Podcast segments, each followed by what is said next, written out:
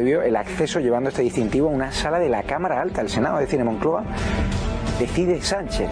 Es algo gravísimo, pero mucho más grave es que el fotógrafo oficial de la Moncloa, Borja Puig de la, de la Bella Casa, Borja Puig de la Bella Casa, me agrediese doblemente cuando me acerqué educadamente a hablar con el presidente. Señor presidente, ¿por qué no me ha dejado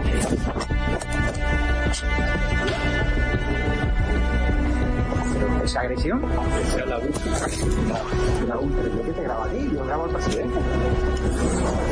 ¿Pero esa agresión? No, no, voy a la comisaría ahora mismo de aquí.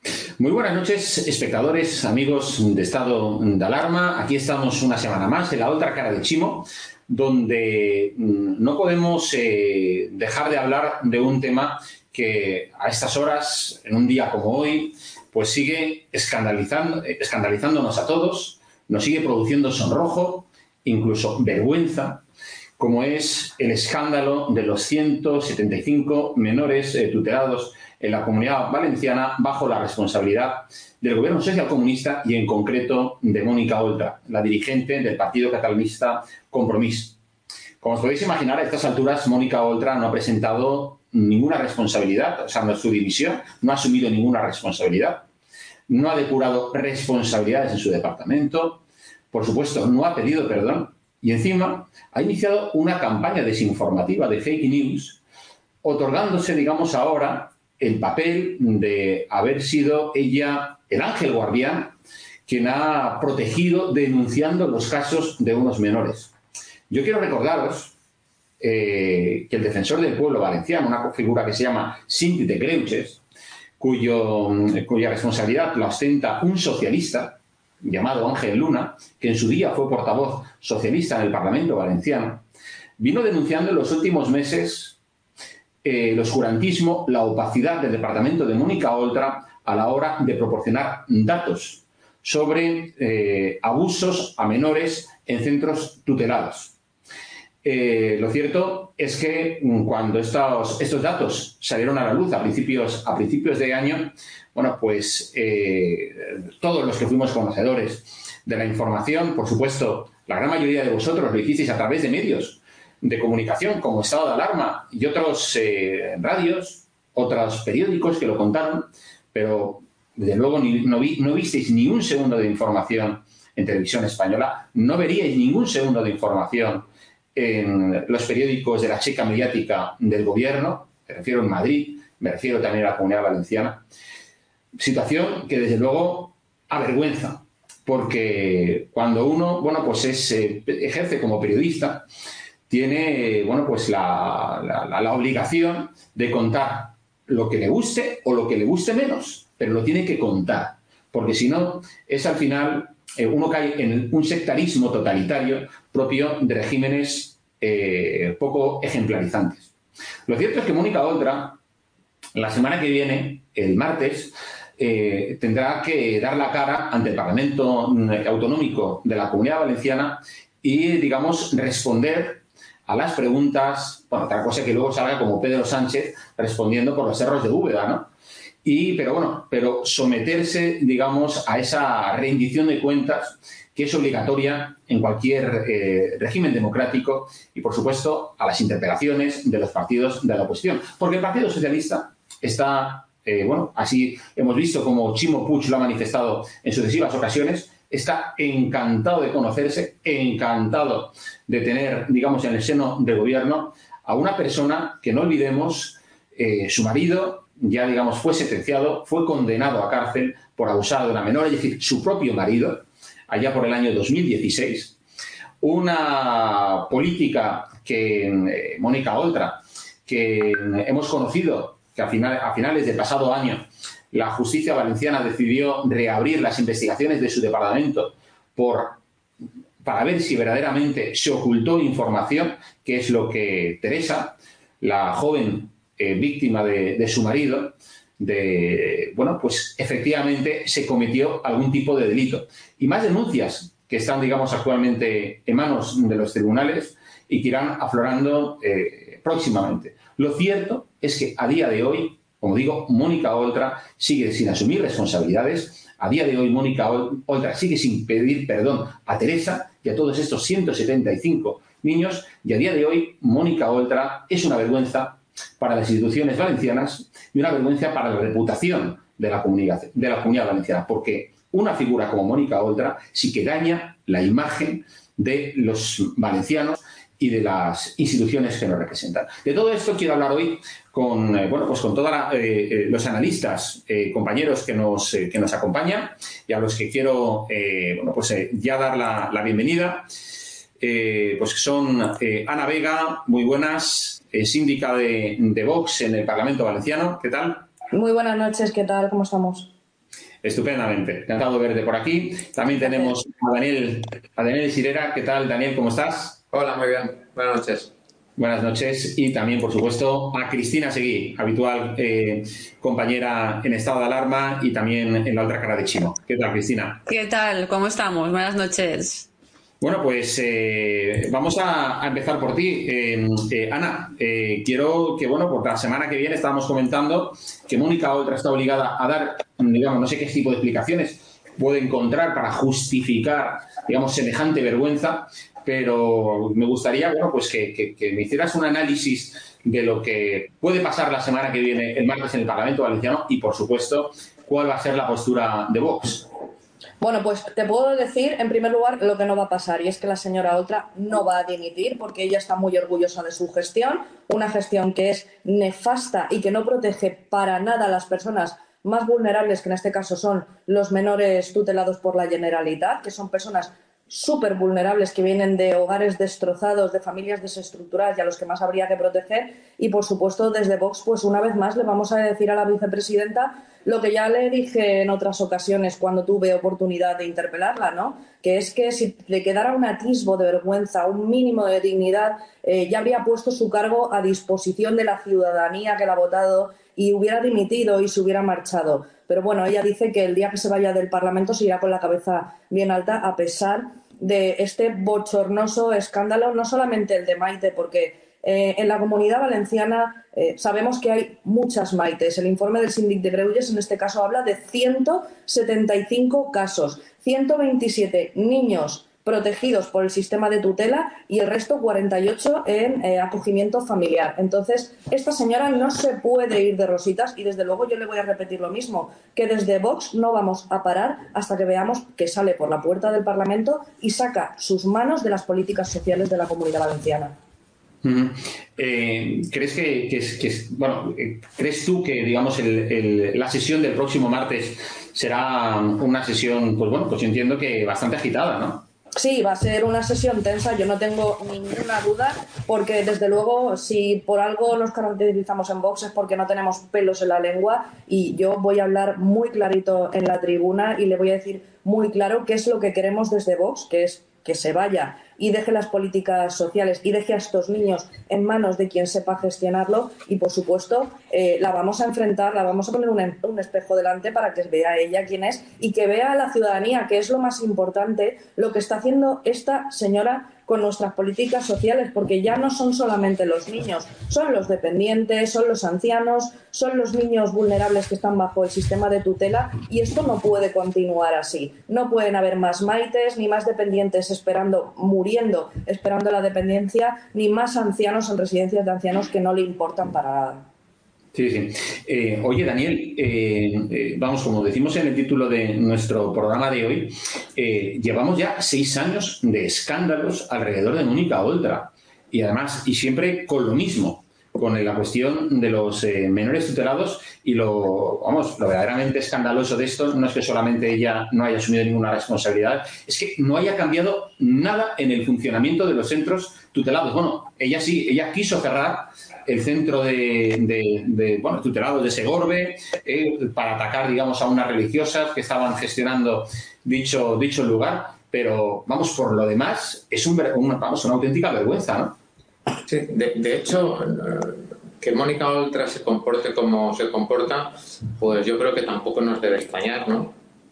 Ella es así, como tú dices, lleva ya eh, 6, 7 años eh, actuando de esta manera eh, creyéndose que está por encima del bien y del mal. Y por tanto, yo creo que es muy complicado pedirle a Mónica otra que se comporte con una cierta dignidad, porque no la ha tenido desde que está en el gobierno y por tanto no va a cambiar ahora.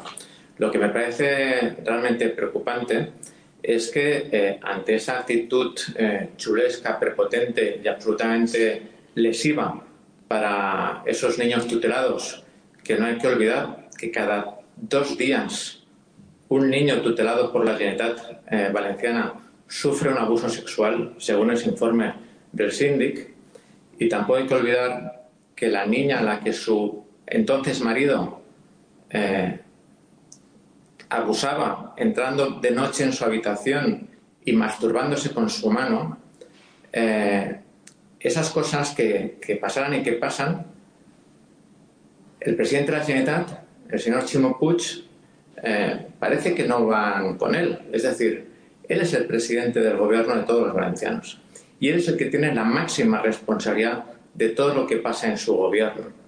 Y por tanto, no vale como ha hecho Sánchez con Garzón decir, bueno, el tema de la carne, que se lo coma él, ¿no? Es decir, él es el presidente de todos los valencianos. Y por tanto, si la señora Oltra no asume responsabilidades, él debería haberla cesado de otro modo, lo que estamos viendo es que eh, él se hace cómplice de esa actuación de, la señora Oltra. Y, lo que es más preocupante es que, por lo que se está viendo, el gobierno de la Unidad está en crisis, pero no, no en una crisis eh, política. El gobierno de la Unidad está en una crisis ética y moral. Es decir, el señor Puig, como hemos visto, no defiende a los niños tutelados. El señor Puig no defiende a los sanitarios eh, y lo hemos visto con la sentencia reciente. El señor Puig no defiende a los ganaderos. Es decir, este gobierno hoy solo defiende a Mónica Oltra y al hermano de Chimo Puig de las subvenciones que recibe. Y por tanto, es muy probable que la señora Oltra no caiga y que el señor Puig la mantenga porque ambos dos se están tapando mutuamente las vergüenzas. Puig tapándole la indignidad del poco eh, cuidado respecto a las, a las personas, a, los jóvenes y a los niños tutelados, y la señora otra cogiendo, defendiendo, en este caso, esas subvenciones y esas ayudas indignas también que el señor Puig le está dando a su hermano y a las empresas de su hermano. Sí, sí. Oye, Cristina, eh, tú has sido siempre muy combativa y, digamos, o sea, no te has cortado un pelo a la hora de, bueno, pues de, decirle a Mónica Oltra a la cara, en fin, eh, lo que piensas, que es lo que piensan, bueno, pues eh, miles de, valencianos. bueno, tú de hecho, bueno, pues estás, bueno, pues has formado parte de esa, de esa ciudadanía activa que ha ido, digamos, a llevar a los tribunales a Mónica Oltra por, por, eh, por su incompetencia, por su nefasta gestión, por su negligencia, por sus mentiras, etcétera. Bueno, ¿en qué, ¿en qué punto ves tú ahora a Mónica Oltra, lo que va a pasar el martes en su, hmm. en, su imagino que su mitin, porque lo que va a convertir su comparecencia va a ser en un mitin, echar balones fuera, culpar como ya viene haciendo, ¿no? con bulos y desinformación a los partidos de la derecha y decir que todo esto es mentira. ¿Tú cómo ves todo esto? Pues mira, ojalá fuera, ojalá se tratara solamente de negligencia y de incompetencia, ¿no? Pero la realidad es que ni siquiera le digo a Mónica Oltra lo que pienso. Eh, si dijera lo que pienso, probablemente estaría ya imputada por delito de odio eh, y, bueno, y estaríamos hablando en otros términos, ¿no? Yo le digo a Mónica Oltra lo que a día de hoy son hechos probados. Es decir, como acusación popular, porque sabéis que en ese juzgado eh, de instrucción 15, en el que se ha reabierto la imputación de esos 10 funcionarios más que son absolutamente esenciales para la fabricación de ese informe parajudicial y que, entre otras muchísimas cosas, mantienen desde, la misma, eh, desde el mismo día de la denuncia de, de, la niña, el 20 de febrero de 2017, mantienen durante dos años a Icardi, el marido de Mónica Oltra, en el mismo puesto como guardador nocturno de no solamente esta niña, sino de muchas otras, entre las que al parecer hay dos más abusadas que se echaron atrás en su denuncia. Eh, lo que está claro es que eh, hubo gente que fabricó ese informe, que está prohibido según nuestra legislación porque ya había una vía judicial abierta, es decir, la vía administrativa sería, estaríamos hablando de una prevaricación. Eh, y que eh, hablamos de la directora del centro, hablamos de la psicóloga del centro, hablamos de eh, la homóloga a la Consejería de Igualdad de Valencia en Castellón, estaríamos hablando de hasta 10 funcionarios que van a ser esenciales y que están imputados en ese juzgado de instrucción, donde no puede ser imputada, por cierto, Mónica Oltra, puesto que está aforada y hay que ir directamente al TSJ. Nosotros fuimos al TSJ, el TSJ dijo que evidentemente había material más que delictivo, pero que había que ir al juez natural para que esos funcionarios tiraran de la manta y les dijeran quién les había dado la orden. Y en efecto, eso hicimos. Nosotros somos acusación popular, digo nosotros, mi asociación eh, y yo, Gobiernate, y la niña es acusación particular. En ese sentido, yo estoy convencida de que Mónica Oltra va a pagar penalmente no me cabe absolutamente ninguna duda y además es que me da igual el tiempo que tarde. Lo que está clarísimo, y eso ya estamos hablando de responsabilidades políticas, incluso responsabilidades penales a partir de ahora, sobre los niños que continúen siendo abusados por estar bajo el amparo, bajo la tutela de Mónica Oltra, esas responsabilidades ya serían del propio presidente de la Janía Valenciana, que está en un cambio de cromos de compromiso no azuza el caso del hermano que está en el TSJ imputado por más de 1.200.000 euros en ayudas directas irregulares, entre otras de Chimo Puig y de la Generalitat Valenciana, y yo no te molesto, ni te echo, ni hago nada contra ti con el tema de los abusos sexuales de esos 175 niños, entre los que quiero destacar, y eso no se puede olvidar, hay siete casos de niños de entre 0 y 3 años, 18 entre 4 y 6, estamos hablando de bebés, 45 entre 7 y 12 y 105 entre 13 y 17 años. Es decir, que los centros tutelados de Mónica Oltra son eh, en un porcentaje altísimo susceptibles de ser eh, convertidos en un lupanar eh, infantil. Y eso es una responsabilidad penal, no solamente una responsabilidad política. Y otra cosa quiero decir, hay un asunto muy claro en todo esto. ¿Qué responsabilidad tienen esas empresas del tercer sector en la mayoría de los casos empresas privadas, que se encargan de eh, meter o de enchufar a esa gentuza que ni tiene preparación y que en muchos de los casos son enchufados directos de los políticos. Estamos hablando del marido de Mónica Oltra y estamos hablando de la pareja anterior de Mónica Oltra, que también fue metida por Mónica Oltra en un centro tutelado. E investigando sobre la empresa que tenía contratada, que pagaba la nómina de Icardi, me encuentro con que desde 2018 al 2021 tienen eh, unas subvenciones por valor de medio millón de euros.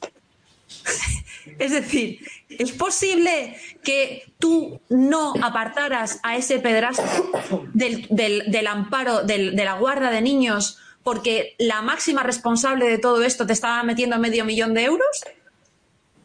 Ojo. Sí, Oye, y Ana, eh, ¿estáis barajando desde Vox a raíz de, bueno, del escándalo este de los 175 menores abusados eh, en un año? ¿eh? Porque claro, estamos diciendo que no sé qué sea 175 desde hace seis años. O sea, si 175 es en un año, bueno, pues hagamos la cuenta a la vieja, eh, que, estos llevan ya gobernando seis años y nos sale pues prácticamente un millar de niños O sea, es que es una verdadera aberración. Y lo fuerte de todo es que ni siquiera piden perdón y, no dicen, bueno, vamos a cambiar los protocolos, ¿no? Porque esta levanta la bandera de decir, lo he puesto en conocimiento del defensor del pueblo valenciano, es decir, bueno, después de que te hayan estado tirando las orejas para que des los datos que estabas negando, estabas negándote a dar.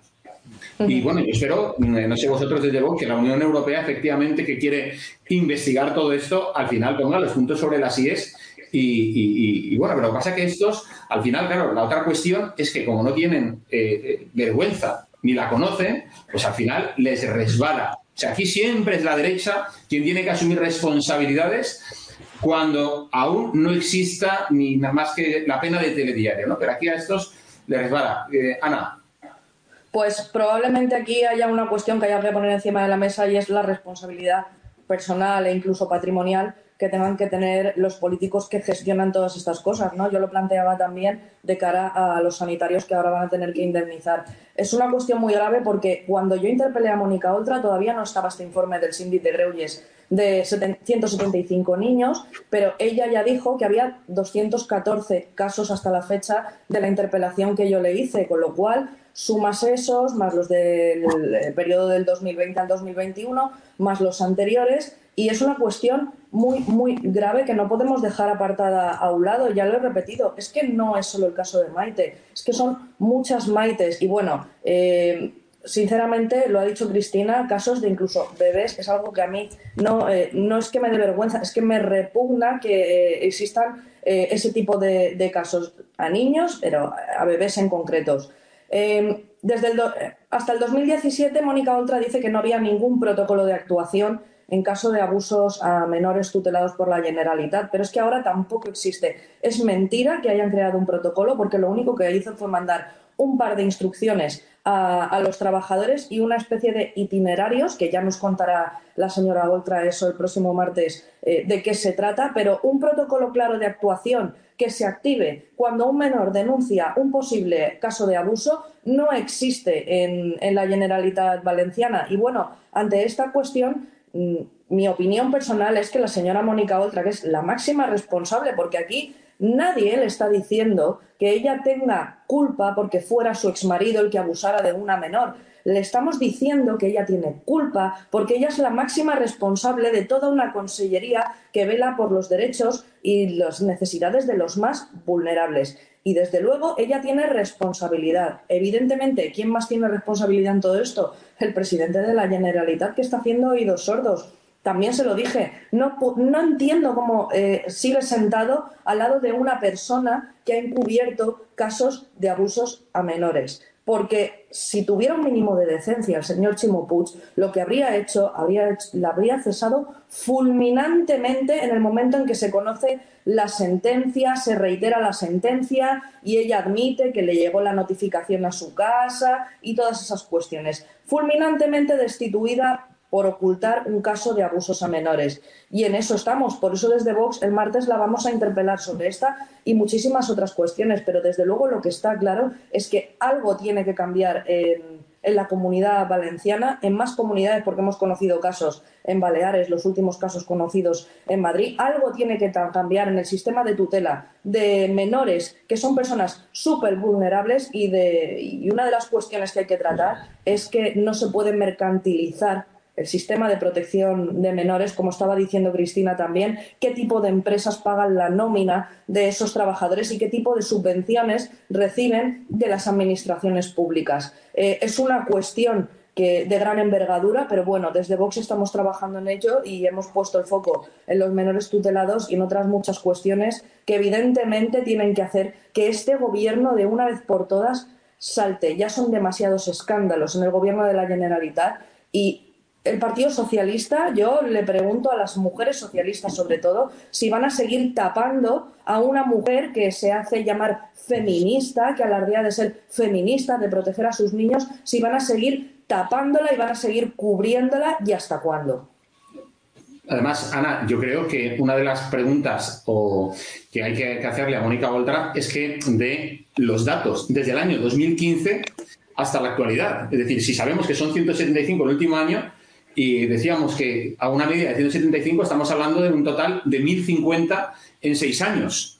Con lo Sí, cual, nosotros, hemos, nosotros hemos pedido toda esa documentación, pero en muchas ocasiones se amparan incluso en la ley de protección de datos o en que son datos Bueno, pero es que no está eh, haciendo no los- los públicos para no facilitárnoslo.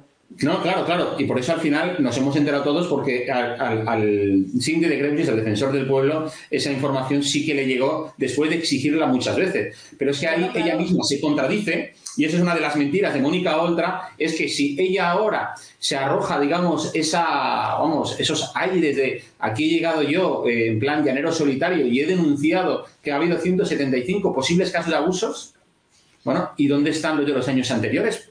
¿Dónde están las No, claro, denuncias? pero ella incluso en los 175 casos habla de que es por la transparencia de su consellería que se han... Bueno, pero por eso, ¿y dónde están los de los Es- cinco años de es antes? no es cierto tampoco, porque se han conocido a raíz de un informe del síndic de Greuges en el que decía que había una voluntad desde la consellería, no se sabe de quién, pero había una voluntad clara de no dar información al síndic de Greuges. No es por la transparencia claro. de la señora Mónica Oltra. Sí, sí. Y Dan- Daniel, eh, yo te- y también te quiero, bueno, una cosa, ahora hablas tú, Daniel, pero yo también quiero que, que, que me, que me digas o que piensas dónde está, no sé, eh, esas ONGs que supone que protegen a la infancia y que cada dos por tres nos están pidiendo nuestra contribución, digamos, eh, completamente desinteresada para su funcionamiento, tipo Save the Children, ¿dónde están con todo esto? Lo que sí que es cierto es que eh, muchas de estas eh, organizaciones que normalmente se manifiestan cuando, cuando ocurren cosas como estas, pues son muchas de ellas organizaciones vinculadas a determinados, a determinados partidos políticos, ¿no? fundamentalmente a partidos de, de la izquierda. Por eso mismo, como esas, muchas de esas entidades viven de las subvenciones que reciben de la Administración, es por lo que cuando estamos ante un hecho como este, pues ni están ni se, la- ni se le espera. ¿no? En cualquier caso, eh, a mí me sabe mal eh, robarle el protagonismo a Ana, ¿no? que, que es verdad que está haciendo un buen trabajo, pero es cierto que el, el presidente de la Generalitat Valenciana es el máximo responsable de lo que pasa. Por eso, eh, la pasada semana, el Partido Popular de la Comunidad Valenciana le exigió que fuera él el que compareciera en las Cortes eh, para explicar los casos de abusos a menores. Y lo que hizo Chimo Puig es decirle a Mónica Oltra, comparece tú, porque si no voy a tener que, que, que ir yo y, y yo no quiero comerme este marrón. ¿no? De la misma manera que el Parlamento Europeo eh, está investigando este tema también a instancias de una petición de- del Partido Popular. Pero con independencia de, de quién esté liderando o de quién esté apoyando la, la voluntad necesaria de investigar lo que está pasando, lo que sí que es cierto es que Mónica Oltra en el pasado eh, estuvo exigiendo dimisiones, estuvo eh, acusando a todos y cada uno de los diputados del Partido Popular, eh, acusándoles directamente, casi casi de ser ellos los que habían maltratado a unos niños en un centro de, de- de Castellón, en el que además eh, ella incluso lo cerró y se demostró que no había pasado absolutamente nada.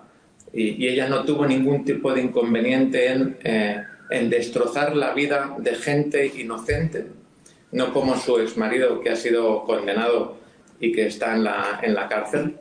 Y por tanto, eh, yo creo que Mónica Oltra, con independencia de que sean 175, 300, 1000 o uno, la señora Oltra debería irse a su casa eh, por dignidad, por vergüenza torera y porque eh, la niña de la que se aprovechó su entonces marido y que el otro día vimos una entrevista en el mundo en la que ella y ya la había visto también eh, en anterioridad pero ella lo, lo dijo el otro día de manera clara Mónica Oltra sabiendo lo que estaba pasando sabiendo que su marido abusaba de ella lo que hizo fue ocultar esa realidad taparla y permitir que su marido, sabiendo lo que estaba haciendo, continuara un año y pico más en ese centro de menores, acariciando la espalda a otras niñas y no hemos conocido más denuncias o, como habéis dicho, se han retirado por parte de, dos niñas. ¿no? Pero la indignidad de esta señora por eh, ocultar y tapar ese caso que afectaba a su pareja es tremendo. Y yo lo que me pregunto es si esta niña sufrió esos abusos sexuales por parte del marido de Mónica Oltra, ¿podemos garantizar de que ninguna otra niña de ese centro hubiera eh, sufrido esos abusos sexuales o abusos sexuales parecidos?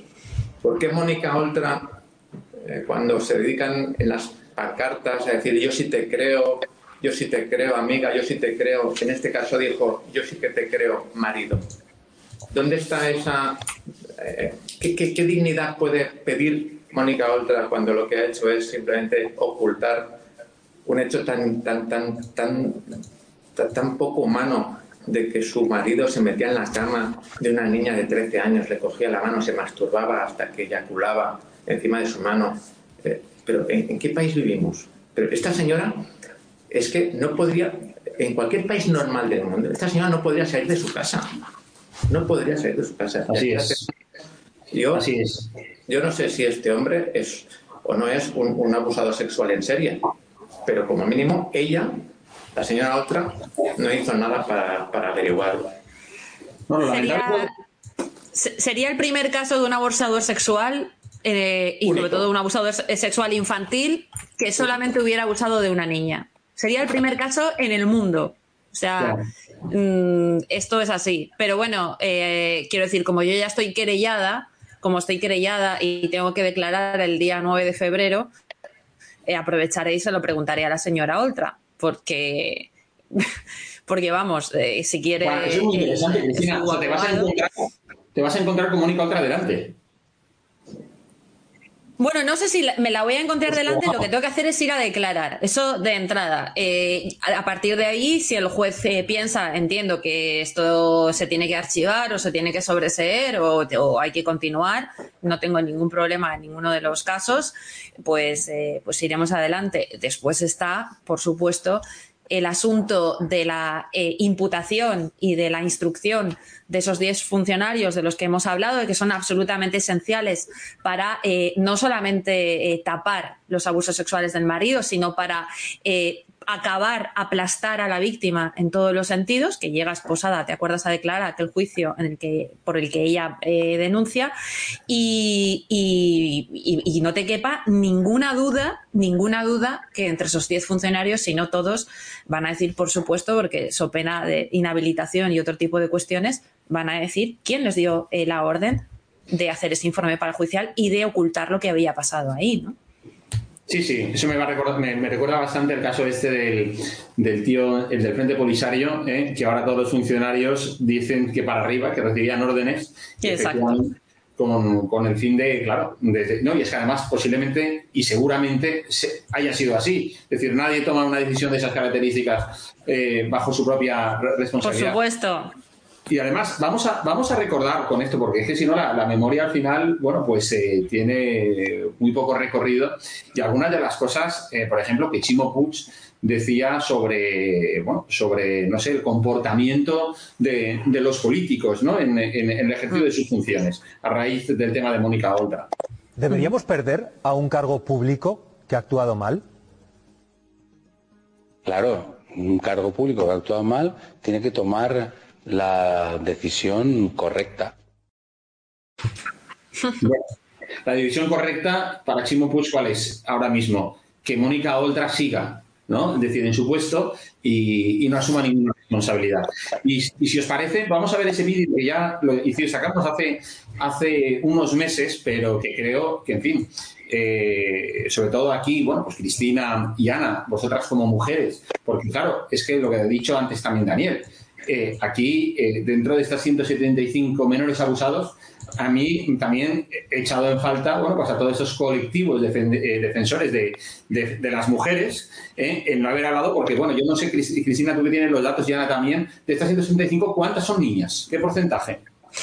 Mira, mm, no lo sé, no lo sé, no lo sé, pero en todo caso me da igual. quiero decir, mm, me da lo mismo. No, no, pero es que lo digo, por el tema, acordar de la que se dio por el tema de la manada.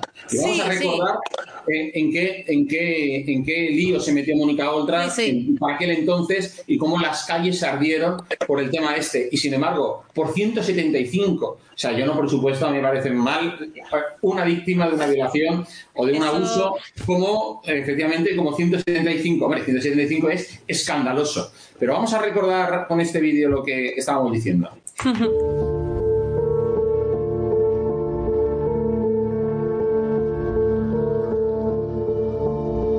Estos son nuestros niños, es nuestra familia, son los niños que dependen de la Generalitat. Nosotros tenemos aproximadamente 3.800 tutelados, que son niños que están en situación de desprotección y por tanto son nuestros niños. Y cuando nosotros al llegar al gobierno empezamos a hacer un diagnóstico de cómo están nuestros niños y niñas en los centros, nos dimos cuenta de que esto no es manera de, proteger a los niños.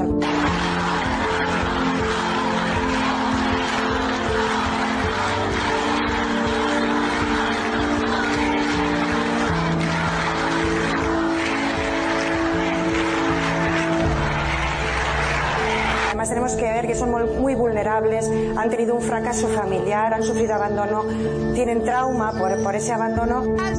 No más como las de la manada. No más manadas. Vostès per què s'han col·locat al costat dels presumptes maltractadors i no al costat dels vulnerables xiquets? Y claro, si la sociedad también le fallamos, si los poderes públicos fallamos, pues estamos generando pues una, una, una frustración y una- un trauma en esos niños que difícilmente van a poder superar. Todavía estoy en estado de shock. Yo no me puedo creer últimos años con estos niños y niñas. ¿Y cuál será su próxima camiseta reivindicativa? La, la- la que haga falta. Yo todas, las tengo todas guardadas, todas las camisetas. No me he deshecho de ninguna. De hecho, me siguen regalando camisetas. Desde luego, la próxima es el 8 de marzo, que ya me la tienen preparada, porque el 8 de marzo las mujeres del gobierno valenciano vamos a parar, como paramos ya el año pasado. Y ese día sí que llevaré, pro- por supuesto, la, la camiseta del feminismo. En fin, Ana, ¿cómo, cómo te quedas? Claro, es que esto hay que verlo, porque hay que recordar lo que decía y cómo ha actuado. Dice, hay que decirle qué van a decir, si dentro de, me quedan menos de dos meses para el próximo 8 de marzo, van a salir, van- porque yo creo que 175 víctimas de abuso, de las que estoy seguro que un 90% posiblemente sean niñas, eh, bueno, no sé, si van a levantar una pancarta en defensa de estas niñas, seguramente no lo van a hacer. Eh, ¿Dónde están todos los colectivos? Porque yo también, yo desde aquí creo que el escándalo este es tal que, que- que- que debería organizarse algún tipo de movilización, algún tipo de concentración próximamente ante la Generalitat Valenciana, porque luego encima es que hay que pensar en las familias tuteladas que sí que están haciendo una buena labor con estos niños. Y están, digamos, ensombreciendo el trabajo que están haciendo educativo y de formación con, estos chavales. Y sin embargo, por culpa de unos degenerados, están, como digo, eh, bueno, pues eh, ensombreciendo la labor de, de todas estas familias. Y creo que ellos también deberían eh, salir a decir que hasta aquí hemos llegado, que tienen que adoptarse, adoptarse medidas. Pero es que además, Ana, me quedo con otro dato. Ha dicho en, en esta entrevista que, que habíamos sacado aquí de un trozo que había 3.800 tutelados. Entonces, si son 3.800 tutelados, 3.800 tutelados no, son, no van cambiando cada día, ni cada mes, ni cada año. Porque un menor pues, eh, que, que es tutelado con 5 años, a los 3 años sigue siendo, sigue siendo eh, seguramente tutelado, porque hasta que llega la mayoría de edad, o no sé, o, no, no sé también muy bien cómo funciona el tema, pero quiero decir, si son 175 víctimas en un año y estamos hablando de que en seis años, siguiendo esa media, posiblemente la cifra sea mayor, porque normalmente esto, las cifras siempre se dan son menores. Pero bueno, dando por válida que son 175, 1050 en seis años, estamos hablando de un 30% de menores tutelados víctimas de abusos. Es una verdadera aberración, Ana. Sí, y a esta izquierda que con esa superioridad moral, ¿no? Que están por encima del bien y del mal, que vienen a darnos lecciones a todos sobre todo. Desde luego, el 8 de marzo las veremos en la calle defendiendo ese feminismo rancio de pacotilla que no nos representa realmente a las mujeres, pero nunca, nunca, nunca veremos a Mónica Oltra, y yo se lo pedí personalmente, en la puerta de las Cortes con una pancarta defendiendo a todos esos niños que realmente eh, da igual que sean niños o niñas, que son niños súper vulnerables que tendrían que estar protegidos. Yo me ha llamado la atención eh, esa, esa, declaración ¿no? de tengo todas y cada una de las camisetas guardadas y tal, no sé cuánto, porque ya podría tirarlas todas a la basura porque ella no representa el feminismo, ni representa el estado de bienestar, ni representa una consellería social, ni representa a nadie. A mí me avergüenza tener un gobierno que no protege de verdad a los más vulnerables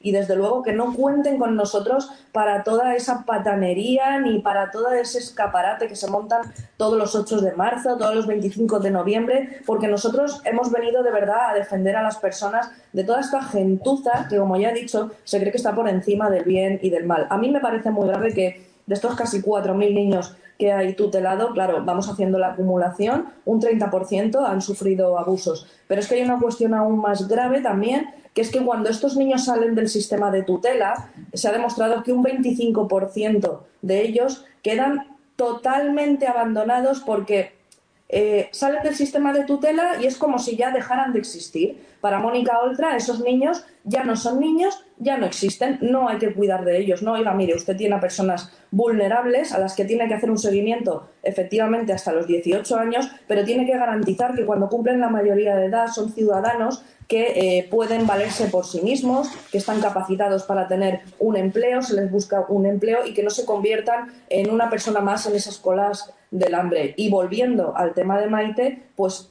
es que es el ejemplo más claro, ¿no? Ella misma decía que llevaba meses en la calle viviendo en portales con un bebé de ocho meses y bueno, eh, yo creo que eso sería daría para hablar en otro programa entero, ¿no? Lo que le hicieron contratándola en el hospital de Torrevieja y siendo la primera persona a la que despidieron cuando se hizo la, la reversión del hospital de Torrevieja, ¿no? Creo que eso daría para una entrevista entera. Pero desde luego es muy grave, es muy grave eh, que nuestras políticas sociales que deberían de verdad proteger a los más vulnerables estén en manos de gente a la que les importa un pimiento, porque lo único que les importa es colocar a sus cuatro o cinco paniaguados, a sus cuatro o cinco asociaciones y, seguir generando su red clientelar, que es a lo que han venido, a colocar a su gente.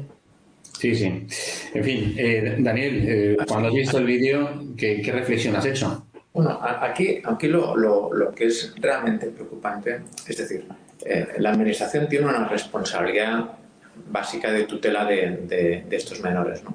Eh, los ciudadanos le damos eh, nuestros impuestos a la Generalitat Valenciana para que se encargue de tutelar a estos niños y les proteja con, la misma, con el mismo cero que nosotros cuidamos a nuestros propios hijos. Y por tanto,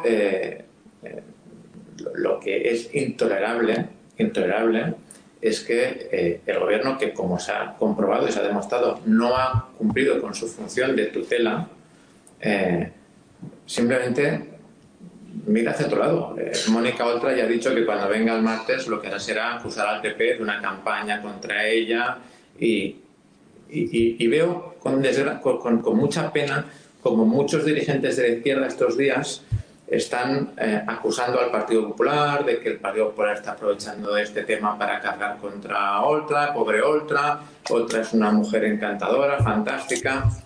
Y yo pienso, no tendrán la decencia de ponerse por un momento en la piel de esos niños que han sufrido abusos sexuales. Eh, ¿No les repugna saber que, que para mí es lo más grave? Es decir, pueden haber educadores que sean, y perdónenme la expresión, ¿eh? unos hijos de su madre que, que hagan estas cosas absolutamente eh, inhumanas. Puede pasar porque la condición humana es así. Y esa gente, pues, como ha pasado en el caso de otra, del marido, se les juzga y se les condena.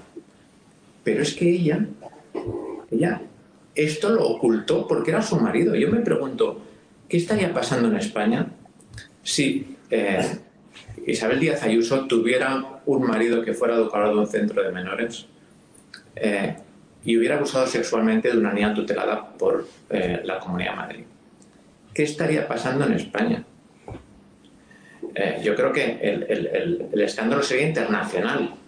Y aquí no pasa nada. Y esa gente que se llena la boca, como decían el 8M, de, de yo sí te creo, hermana, yo, la, toda esa gente ¿dónde está?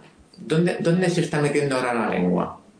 Porque sí, no, Daniel, yo quiero decir que, que Mónica Oltra con independencia de querer proteger a su marido, lo que quería también era salvar sus posaderas. ¿Eh? Porque, claro, esto lo que lo compromete eh, especialmente es a ella.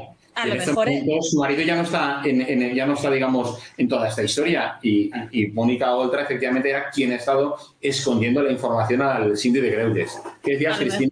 a lo mejor era por el por amor romántico.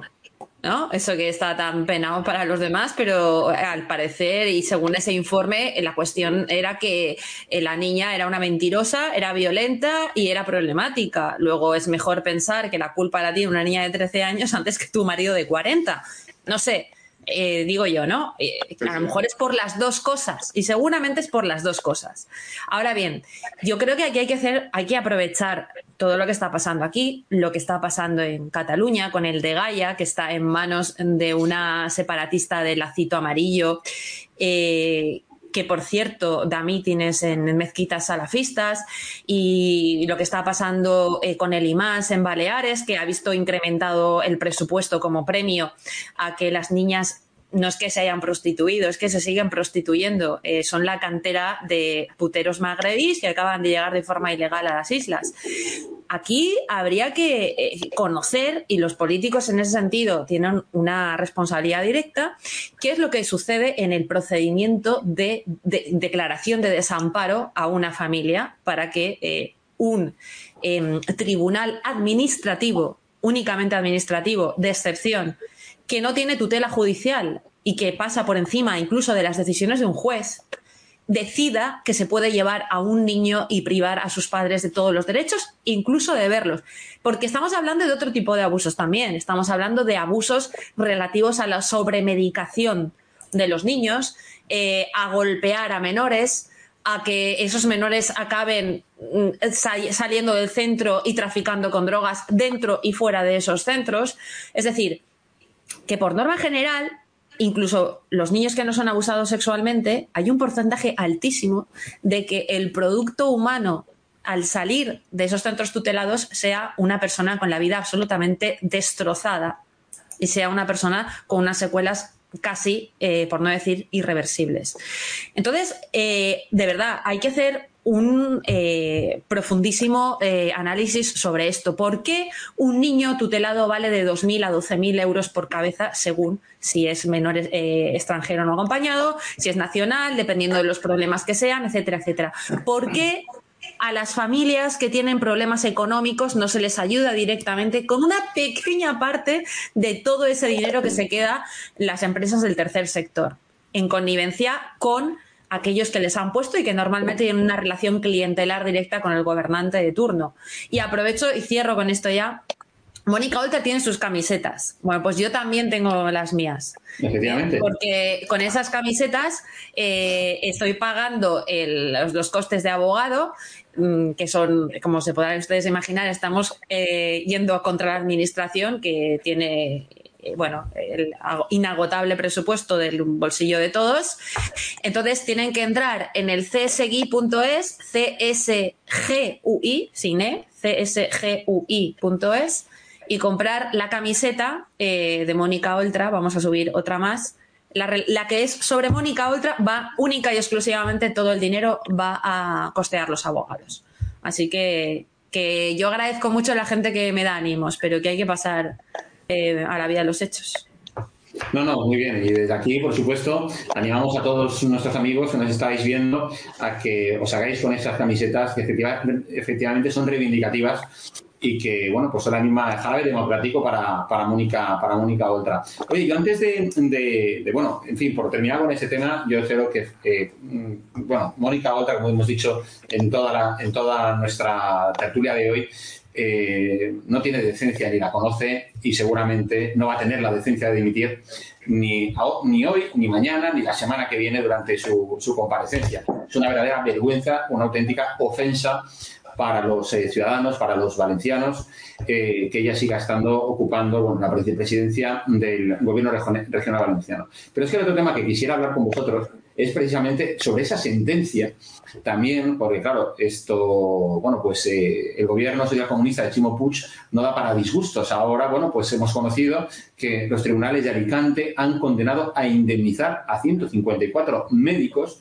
por no haberles facilitado material de protección eh, durante, bueno, pues los primeros meses de COVID. Estamos hablando de indemnizaciones que van desde los 5.000 euros para aquellos sanitarios eh, que, bueno, pues que no fueron, eh, que no contrajeron la enfermedad, hasta casi 50.000 euros para incluso médicos que fueron hospitalizados. Y es que hay que recordar, es que claro, es que ahora empezamos, yo creo, eh, bueno, creo que llevamos 11 años, ¿no? O si no me equivoco, 12 años hablando de Gürtel. Pero es que los próximos 12 o 13 años van a ser los tribunales sobre el tema de la gestión del COVID. y no me cabe duda que Pedro Sánchez algún día será llamado no sé como imputado, no sé si como testigo o como qué. Espero que de luego que se le investigue por sus negligencias, eh, digamos, tan atroces, pero no olvidemos a mí esa imagen que no se verá nunca de esos médicos que vestían, eh, bueno, vestían, ellos mismos se fabricaban equipos de protección con bolsas de basura, ¿lo recordáis? Mm, eh, perfectamente. Sí, sí, claro. Bueno, ha sido un juzgado de Alicante, pero creo que son, si no me equivoco, cinco juzgados más que estaban pendientes de esta sentencia para cuantificar eh, el daño que se había producido a, los sanitarios, con lo cual eh, estábamos hablando en torno a una cifra que oscila entre los 26 y 30 millones de euros que le va a costar al bolsillo del ciudadano, porque claro, evidentemente esto no lo va a pagar la señora Barcelo con su nómina, mm. ni el señor Chimo Puig con sus ahorros, aunque Opino que debería ser así. Opino que si tuvieran responsabilidad patrimonial, otro gallo cantaría. Eh, vamos a tener que pagar todos los ciudadanos de nuestro bolsillo por haber tenido a los sanitarios en primera línea contagiándose e incluso muchos de ellos muriendo desgraciadamente y contagiando a sus familiares que han fallecido por culpa de esto, por culpa de una mala gestión de la pandemia, de una consellera negligente y que ola tras ola sigue colapsándose nuestro sistema, sobre todo el de atención primaria, porque es una consellera que ya no tiene ni idea de cómo actuar y el señor Chimo Puig la tiene utilizándola de parapeto para que a él no le salpique la gestión de la pandemia. Desde luego, hay que indemnizar a, los sanitarios, por supuesto que sí. Es que la imagen de un sanitario con una bolsa de basura puesta o de las cajas eh, del hospital de Castellón de donde salían de las cajas de pis cucarachas, de las mascarillas defectuosas, de los sanitarios a los que les decían aquí tienes una mascarilla para utilizarla durante 11 días y a mí me lo han dicho personalmente. Si se pone muy roñosa, le das la vuelta y sigues utilizándola. Es que es gravísimo, gravísimo. Eh, es un gobierno que se está viendo asediado por todos lados y bueno, ha sido los años de, la Gürtel y, todas estas cuestiones. Eh, cuando pare la cuestión sanitaria, cuando el COVID, digamos que se estabilice, entre comillas, o se controle, eh, habrá que ver la cuestión económica y de gestión. Los hospitales de campaña, la compra de material sanitario a empresas que no eran suministradoras de material sanitario, empresas tales en el informe de la Sindicatura de Cuentas salen empresas eh, de marketing y publicidad que le han vendido material sanitario a la Consellería por valor de un millón de euros. Todo eso habrá que verlo y habrá que eh, hacer una, una auditoría de todas estas cuestiones y el que tenga que pagarlo, que lo, que lo pague, evidentemente. Ya no digo monetariamente, porque eso al final siempre, si se trata de la administración, sale del bolsillo del ciudadano, pero oiga, la responsabilidad de los políticos en su gestión tiene que existir y tienen que pagar la, negligencia y la mala gestión que ha habido de la pandemia, evidentemente. Sí, sí. La verdad, perdona, eh, eh, es, cierto que, todo el tema de la gestión sanitaria del gobierno de la Generalitat es, es ciertamente mejorable. Eh, pero ya no solamente es el tema de la gestión, es que es la actitud que tiene la consejería y que tiene el propio gobierno en relación a los sanitarios, a los que, como habéis dicho, no se les protegió ni en la primera, ni en la segunda, ni en la tercera, ni en la sexta hora. Es decir, los sanitarios eh, se quejan continuamente de que no tienen suficientes medidas de protección. Eh, ha habido esa sentencia mm, que reconoce que el gobierno de Chimo Puig no protegió a los que en aquel momento estaban en primera línea de fuego eh, contra, la, contra, la, contra el COVID. Chimo Puig ha hecho algo que, Pablo Iglesias mm, por siempre decía que no tenía que hacerse. Pablo Iglesias decía que no se puede, que en política no se pide perdón, sino que se dimite. Y ahora Chimo Puig lo que hace es pedir perdón, pero anunciar a continuación de que la Generalitat va a recurrir a esa sentencia. Por tanto, lo que está diciendo Chimo Puig es, tener razón, os desprotegimos, eh, muchos os contagiasteis, muchos lo pasasteis muy mal, pero yo ahora voy a intentar no pagaros ni un duro porque, eh, porque vamos, porque ya, ya, ya hablaréis, ¿no? Y no olvidemos además que hay varios temas pendientes, eso. También tenemos pendientes todo el tema de la sanidad, eh, de los médicos de la sanidad privada a la que la Generalitat se negó a vacunar eh, en un primer momento. Y ya veremos cómo acaba eso. Y yo creo que va a acabar mal también para el gobierno de, de Chimo Puig. Pero es que es la actitud chulesca, prepotente, eh, casi, casi fascinerosa de esta gente cuando los sanitarios se quejaban de que lo estaban eh, pasando tan mal, de que los... La señora consellera de Sanidad decía que era culpa de que se iban de fiesta, que se iban de cenas y que como se iban de juerga se contagiaban ahí. Claro, cuando estaban día a día luchando contra, contra, contra la pandemia. Yo recuerdo perfectamente como un hotelero eh, de, de, Valencia, el, el, Hotel Smith, eh, ofreció Chimo Puig cuando se, cuando se nos confinaron a todos, ofreció dos de sus cuatro hoteles en la ciudad de Valencia para que los sanitarios que eh, estaban en primera línea no fueran a sus casas si no quisieran para no contagiar a sus padres, a su, a su mujer, a su marido, a sus hijos y pudieran tener un sitio donde ir mientras durara eso la contestación del gobierno de la Generalitat fue una carta en la que decía muchas gracias. No se volvió a saber nada de eso. Yo creo que, que la gestión de todo, entre la falta de recursos, las declaraciones, la los hospitales voladores, es que, es que esta gente, es que ¿de dónde han salido? ¿De dónde los han sacado? Es decir, que, que han hecho un concurso de tontos para ser consejeros de la Generalitat Valenciana. Es que no lo entiendo. Sí, sí. En fin, eh, Cristina, eh, ¿qué, qué, cómo, o sea, ¿Qué te parece a ti? O sea, estábamos hablando antes de 175 menores abusadas, ahora estamos hablando de casi otros 200 médicos que seguramente luego serán más, porque esto es de la provincia de Alicante, pero luego faltará Castellón, luego falta Valencia.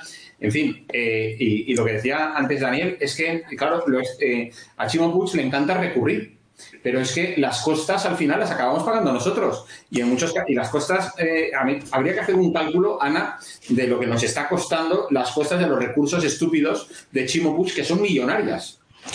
pues mira, habría que ir a, a, otros ámbitos, perdona Cristina, y ya te dejo, como el educativo con los sexenios, a los sanitarios con la carrera profesional. Si sumáramos las costas que llevamos desde que llegaron, ya sería eh, un presupuesto completo para una consellería. Yo es que en esa línea, fíjate, eh, eh, ahí se advierte una impunidad absoluta o una sensación de impunidad total por parte de, estos políticos que por este y otros motivos están delinquiendo directamente. No estoy hablando solamente de esto, estoy hablando del de rescate de empresas privadas, eh, particulares, como Carles de Morella, cuando Chimo Puig, eh, que era alcalde de Morella, presidía esta, esta empresa, eh, nada más llegar al poder en 2015, la recupera, la, eh, le mete 140.000 euros públicos, el millón y medio que le ha condonado a Prensa Ibérica, donde él tiene 177.000 euros en acciones, eh, las 43.000 euros que paga de Guardian, lo que está pasando con su hermano, que por cierto, su hermano es testaferro de Chimo y de la mujer y del hijo de Chimo directamente en esa empresa de comunicación, etcétera, etcétera. Por cierto, recuerdo que si alguien se cree que el hermano esté imputado le ha parado en absoluto, que recuerde que hace dos semanas le dieron 200.000 euros más en ayudas. Claro, eso es imposible si esta gente no entiende que tiene un porcentaje nada desdeñable, no digo todos, pero digo algunos, de los jueces eh, absolutamente bajo su manto. Y, y esto eh, no se entiende si eh, uno no sabe que la pareja sentimental de Chimo Puig, que es la señora Gabriela Bravo, además de magistrada, es la consejera de justicia con una mano directa, eh, desgraciadamente, sobre la cúpula judicial de determinados jueces de la comunidad valenciana. Es decir, la sensación de impunidad de que esta gente está al margen de la ley, absolutamente, que además vivimos en la comunidad donde eh, más restricciones hay junto con la catalana, porque aquí lo que se hace en Cataluña se copia inmediatamente, se va absolutamente a la par, para ellos somos países catalans, y, y es en el lugar donde más índice de contagios hay, donde ese pasaporte nazi totalitario que se ha implantado eh, no es que no esté haciendo nada, es que encima da una falsa sensación de seguridad porque la gente que no que está perfectamente sana y no tiene las vacunas puede entrar a un restaurante y aquel que tiene COVID pero tiene el pasaporte pues eh, puede entrar perfectamente a contagiar. Es decir, es todo eh, una sensación de que aparte de delincuentes eh, estamos absolutamente subyugados con monos con una escopeta que, es realmente lamentable. Y esto ha costado vidas. Recuerda cómo eh, entrevistábamos al principio de la existencia de este canal a Enriqueta Cuchillo, que es la viuda de Vicente Sánchez, que es un médico que fue eh, no solamente contagiado trabajando por falta de EPIs, sino que además la señora Ana Barceló, Sanidad, le dijo, oiga, usted no reúne los criterios, váyase a su casa, que ya iremos a su casa. Todavía están esperando y este señor está eh, fallecido desde hace un año y medio. Es decir, aquí hay muchas responsabilidades, no solamente responsabilidades políticas, responsabilidades penales y, como dice Daniel, recordar aquellas palabras nefastas que no hay que parar de recordar. Ese vídeo no tiene que parar de hacerse viral de Ana Barceló eh, casi tan nefasta como Ana eh, Carmen Montón, perdón, eh, diciendo que los médicos se contagiaban en casa o de vacaciones. ¿no? Sí, sí, así, así, así es lo, es lo que decían. Bueno, pues oye, llevamos ya una hora de programa, tenemos que dejarlo aquí. Muchísimas gracias a los tres, Cristina, Ana Vega y Daniel Sirera hasta otro día. Eh, espero que la próxima vez que nos eh, volvamos a coincidir, aquí, bueno, pues podamos, eh, no sé, mm, pensar o hablar, pero cosa que, lo dudo, de que ha habido cambios en el gobierno autonómico de la Comunidad Valenciana respecto a Mónica Oltra. Respecto a todos, si puedes. Estaría bien que fuera respecto a todos, eso estaría muy bien, sinceramente. Todo ya pues, venga, muchísimas gracias. Hasta pronto. Un abrazo. Buenas noches. Bueno, pues em, esto es la otra cara de Chimo. Hoy hemos hablado de Mónica Oltra, de su comparecencia la semana, la semana que viene y desde luego, bueno, vamos a despedirnos con un vídeo que tengo, que tengo por aquí de cuando, bueno, pues eh, Cristina Seguí se encontró pues, en, el congreso de la UGT, que fue hace unos meses en, Valencia, se encontró con Mónica Oltra en las puertas eh, del Palacio de los de Congresos de Valencia y se dirigió a ella, bueno, pues para preguntarle por todo esto. Esto ocurrió, creo que fue marzo o abril. Estamos hablando ya de casi un año. ¿eh? Y, una, y, desde entonces, bueno, ya veníamos arrastrando todos los problemas eh, del escándalo de su marido y a día de hoy nada ha cambiado en, su, en el gobierno autonómico valenciano y Mónica Oltra, eh, para vergüenza de todos los ciudadanos de la comunidad valenciana, incluso de España, eh, sigue, digamos, ocupando su responsabilidad política. Aquí lo dejamos, que seáis muy felices a pesar del gobierno. Buenas noches. La señora Oltra, ¿tiene usted algo que decir ante la Fiscalía